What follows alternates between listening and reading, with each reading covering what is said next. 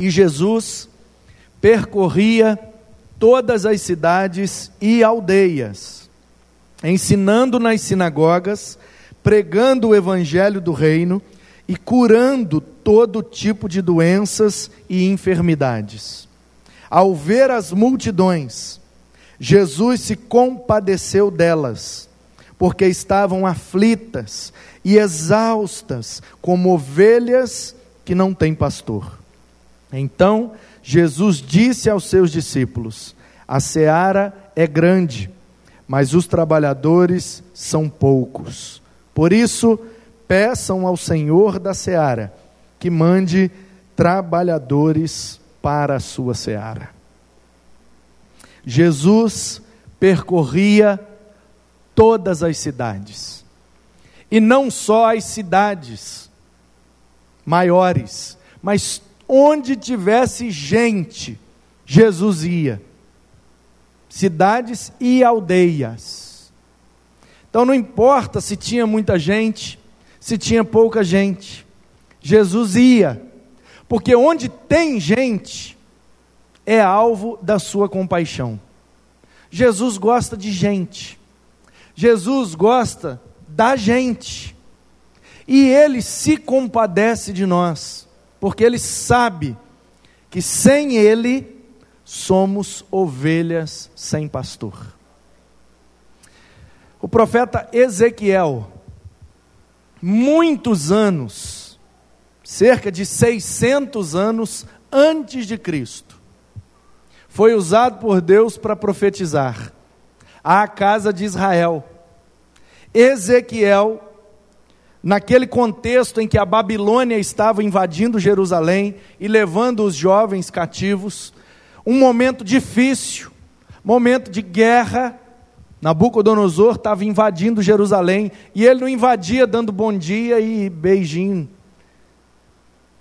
Era guerra, era invasão, era morte, sangue derramado, mãe chorando, pai desesperado, gente morrendo, o caos instaurado em Jerusalém. E Ezequiel, como profeta, é levantado por Deus para dizer: a casa de Israel o povo de Deus se esqueceu do Senhor. E os líderes, os pastores, abandonaram o rebanho. E o rebanho estava por conta própria, sem palavra, sem direção, por causa da corrupção moral, religiosa, espiritual, um declínio profundo em Jerusalém. O lugar que simbolizava a presença de Deus, agora era um lugar de imoralidades, um lugar de perversão total, sacerdotes corruptos, barganhando as coisas, colocando medo no povo, ao invés de orientar o povo, e Ezequiel diz: Olha, vocês, pastores, que não estão fazendo o que Deus mandou vocês fazerem haverá um dia em que o próprio Deus virá para ser o nosso pastor. Hoje nós estamos como ovelhas sem pastor, porque vocês que deveriam nos pastorear, olha o que vocês fizeram: se corromperam, permitiram a idolatria, todo tipo de perversão moral e espiritual, e agora nós estamos pagando o preço porque o juízo de Deus chegou até nós. A Babilônia está invadindo e não tem mais o que fazer. Perdemos o templo, perdemos nossas casas, perdemos nossos filhos e nossos pais, e os poucos jovens que sobraram foram amarrados e levados como escravo para a Babilônia. Olha a situação que nós estamos, isso tudo porque vocês não cumpriram o papel de vocês. Mas não se preocupem, não, porque haverá um tempo em que o próprio Deus vai fazer o que vocês não fizeram. Ele vai vir para ser o nosso pastor. Eu vou pregar esse texto com mais detalhes, com mais profundidade, na próxima quinta-feira. Porque esse texto aqui de hoje é exatamente o cumprimento dessa profecia de Ezequiel. Só que a profecia de Ezequiel ela é muito profunda, muito grande, e hoje eu não teria tempo suficiente para fazer. E eu não vou segurar você aqui até tarde. estou assim agora. Então, queridos, a gente precisa ler isso daqui, ó. Ao ver as multidões, Jesus se compadeceu delas. Por que, que Jesus teve compaixão daquele povo? Porque ele viu que eles eram um rebanho sem pastor. Pessoas vivendo sem direção certa. Pessoas vivendo com a sua própria consciência. Eu acho que é certo, então eu faço. Mas o nosso árbitro não pode ser a nossa consciência, porque aí a gente vai relativizar. Eu acho que é certo, o outro acha que não é, quem acha que é certo faz, quem não acha não faz, e aí a gente fica à mercê da nossa natureza, que é pecaminosa. E se a gente for fazer só o que a gente quiser, é como diria Lutero: a pior castigo que Deus pode fazer conosco é nos entregar à nossa própria vontade. Ou como diria Agostinho, ai de nós, se Deus disser sim para tudo que eu desejo. Portanto, queridos, primeira coisa que a gente precisa aqui atentar é que Jesus não faz acepção de pessoas. Essa história de ovelha negra, isso não existe para Jesus. Jesus olha para todos como ovelhas, que podem dar lã, que podem produzir, que podem ser orientadas, direcionadas para serem abençoadas.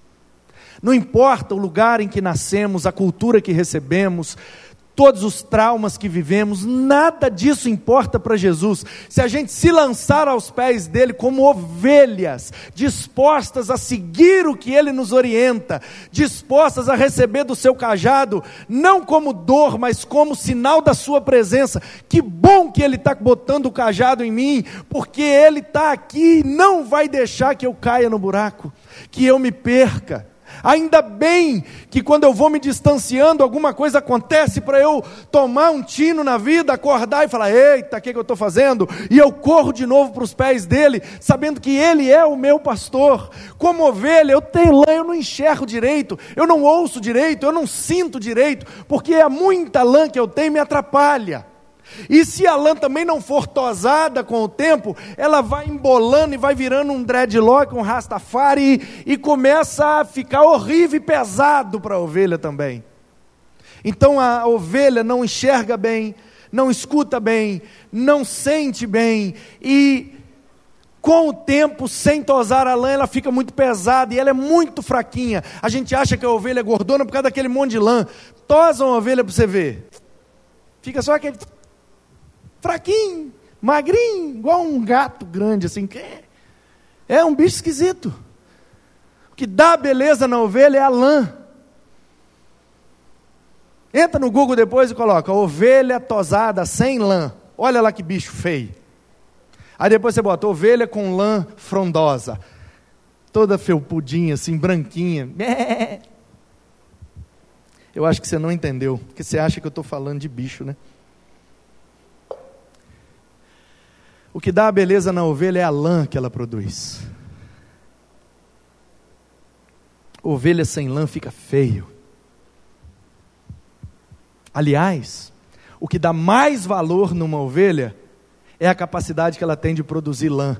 Porque o que custa caro na ovelha não é o leite nem a carne, é a lã que ela produz. Portanto, eu e você precisamos ser pastoreados por Jesus. Precisamos deixar Jesus levar-nos às águas tranquilas, aos pastos verdejantes, à água da vida e o pão que nos alimenta, a Sua própria palavra. Como rebanho sedento e faminto, abrir a nossa boca, vai Jesus, me dá comida, e isso tem que ser todos os dias, diariamente nos alimentando da palavra diariamente andando na direção que Jesus nos dá, porque, como diz o salmista, Ele é o nosso pastor, é por isso que nada nos falta, é Ele que nos dá comida, é Ele que nos mata a nossa sede, e a gente fica tentando satisfazer os nossos desejos e anseios com as coisas desse mundo, mas nada desse mundo pode preencher um anseio que é espiritual, o que nos preenche é o nosso alimento espiritual, é a palavra de Deus. Então Jesus está se compadecendo de nós, cidades e aldeias, porque agora, nesse momento, Jesus está alimentando alguém numa cidade de dois mil habitantes, num bairro de 200 pessoas, e lá tem uma igreja, e se estiver sendo pregado o Evangelho, Jesus está novamente, mais uma vez, dois mil anos depois, se compadecendo daquela aldeia, mas aqui também, numa cidade com quase 500 mil habitantes. Ele também se compadece de nós. Não importa se estamos nas cidades ou nas aldeias, se a gente está numa casa gigante ou numa kitnet, Ele se compadece de nós. Porque Ele olha para nós e fala: se esse povo sem mim, não vai dar bom, não vai prestar. Então eles precisam de um pastor, eles precisam de uma referência, eles precisam de uma direção, e aí ele coloca o coração dele na nossa necessidade. A palavra compaixão, paixão aí vem de patos, que é sentimento.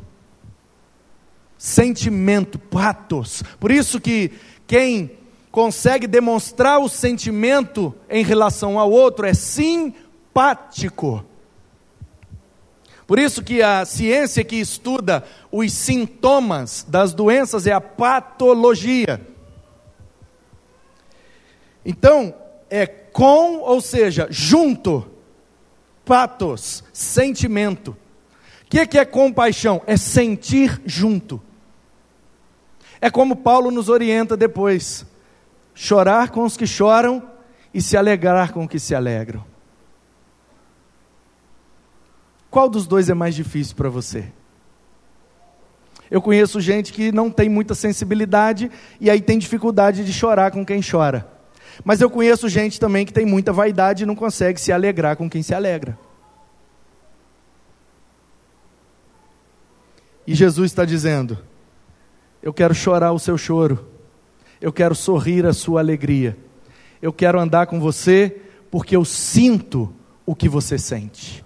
Eu fui homem igual a você, eu fui tentado igual a você. Como disse, foi quem que disse? Quase já esqueci. Foi o Miguel? Jesus chorou? João 11, 35. Como disse o Miguel, Jesus chorou. É um dos versículos preferidos das crianças, porque é um dos mais fáceis de decorar, mas é um dos versículos mais profundos de toda a Escritura. Jesus chorando a morte de um amigo. Ou seja, não é pelo fato de sermos amigos dele, discípulos dele, servos dele, íntimos dele, que a adversidade não vai bater na porta da nossa casa. Agora, uma coisa nós temos certeza: no dia da adversidade, ele vai estar junto com a gente, chorando também. Ele se compadece de nós. Ele se compadece do grande e do pequeno. Ele está nas cidades e nas aldeias. Ele nos olha, se compadece da gente. E ele sabe que a seara é muito grande. É muito grande. É muita gente para dar conta. É muita gente chorando, é muita gente sorrindo, é muita gente precisando de orientação, de referência, de pastoreio. E aí é que entra o nosso maior privilégio: cooperar com Ele, tendo compaixão de todo mundo que a gente possa viver a compaixão. Em primeiro lugar, viver a compaixão de Jesus por nós. Você precisa, em nome dEle, permitir que Ele se compadeça de você. Porque muitos de nós somos muito, muito durões, autossuficientes. Eu não preciso, eu dou conta, eu me viro. Sozinho não. Sozinho ninguém consegue. Portanto, permita. Desça desse pedestal de autossuficiência e se renda, dizendo assim: eu preciso de referência, eu preciso de orientação. Muitas vezes eu não sei o que fazer e eu estou cansado de quebrar a cara na vida. Então se abra para viver a compaixão de Cristo dentro de você. Deixa Ele se compadecer de você.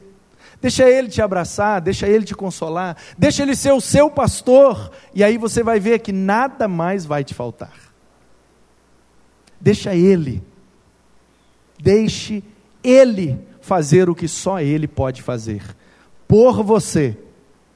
E aí, depois que você abraçar isso e viver nessa dinâmica, aí Ele começa agora a fazer através de você. É isso que o texto está dizendo. Jesus olhou para as multidões e se compadeceu delas. Aqueles que se abriram para a sua compaixão, o receberam como pastor. E, depois de serem tratados, curados e pastoreados, passaram então a ser instrumentos para alcançar outros, se compadecer de outros, porque a seara é muito grande. E ele está precisando de trabalhadores. Tem muita gente precisando de um abraço de compaixão.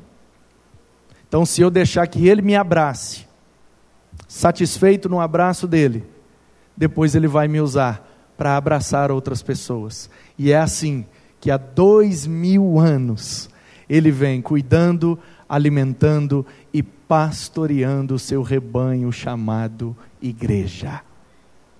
O meu desejo nessa noite é que você faça parte desse rebanho. Seja ovelha de Jesus. Deixe Ele pastorear a sua vida, te alimentar, te dar direção, fazer tudo o que você precisa. Confie nele. Reconheça a sua posição de ovelha, vulnerável, frágil com muitas limitações, e permita que Ele te conduza. Ai, pastor, mas eu tenho medo. Não, o verdadeiro amor lança fora todo medo, e a compaixão é evidência de um amor verdadeiro. Portanto, deixa Jesus te amar. Se sinta amado por Jesus, para depois ele usar você para amar a outros. Essa é a mensagem a gente só tem duas opções: dizer sim para Jesus ou dizer não para Jesus. Quando a gente diz sim, a gente se rende e deixa Ele fazer. Quando a gente diz não, a gente vira as costas para Ele e continua fazendo do jeito que a gente quer. Mas do nosso jeito, seremos sempre como ovelhas sem pastor. Do jeito dele, Ele será o nosso pastor, e nada nos faltará.